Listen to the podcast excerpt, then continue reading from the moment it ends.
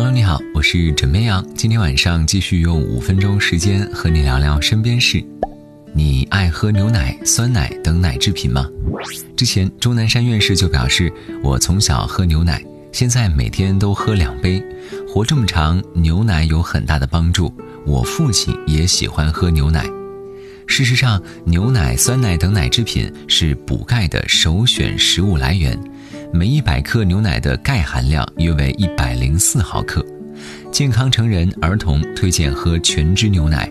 血脂异常、减肥者可以选低脂奶，乳糖不耐受者可以选择低乳糖奶，中老年人适合强化维生素 A、D 奶，但是要注意啊，胃溃疡患者不适合喝牛奶。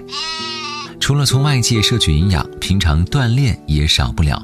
近日，英国天然疗法网站总结了四种提升骨密度的散步方式，供大家参考。一，散步时注意加入三到五次各两分钟的快步走，速度以无法与他人对话为宜。每次快走之后，要持续约一到两分钟的缓步走，如此交替循环。第二，散步三到五分钟之后，再花三十秒用脚后跟横着走。三，每散步五到十分钟就要跳三十秒，休息三十秒。然后继续散步，再跳跃，如此反复。四，每天花两分钟爬楼梯或陡峭的小山。今天打开朋友圈，发现很多北方的小伙伴分享了下雪的视频。近段时间温度确实变化无常，加之工作辛苦的朋友稍有不慎，可能就会中招感冒了。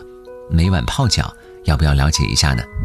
泡脚水温度以四十摄氏度左右为宜。如果脚上茧较多呢，水温可以适当的高一点点；小朋友皮肤嫩，水温要低一点；而糖尿病患者脚部皮肤不敏感，水温也要低一点，避免引起皮肤烫伤。泡脚最好的火候啊，就是泡到全身微微发热，似出汗又没出汗，这时身体的血液循环已经比较通畅了。最近很多好吃的水果上市了，比如说香甜的芒果。那你知道吗？果皮有少许褶皱的芒果其实更甜。虽然放置了一段时间，但多余水分得到蒸发，糖分留在果肉中，所以这时候的芒果最甜且口感最润滑。最近还有不少网友调侃说，芒果真没必要加一个核在里头。你说说，他们还可以再懒一点吗？虽然无核的芒果还没有出现。但是选择小核芒果同样有窍门一般来说，形状偏长的芒果核呢较细小，短粗的芒果核就会比较粗大了。哦，对了，芒果虽好，可别贪吃哦。说到贪吃，接下来这位湖南的朋友可就吃出问题来了。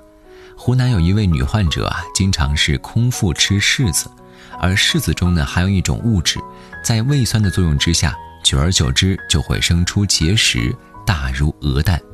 医生建议做外科手术，结果发现结石极其坚硬，钢丝都切不动。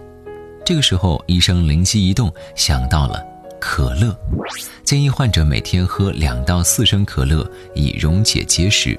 七到十天之后再来复查。哎，没有想到，喝了一段时间可乐之后，患者胃的结石啊，果然就软化了。医生顺利切割取出，你说这万万没有想到，可乐作为肥宅快乐水，竟然也可以拿来治病呢！好了，今天呢先跟你聊到这里，祝各位周末愉快，晚安，好梦。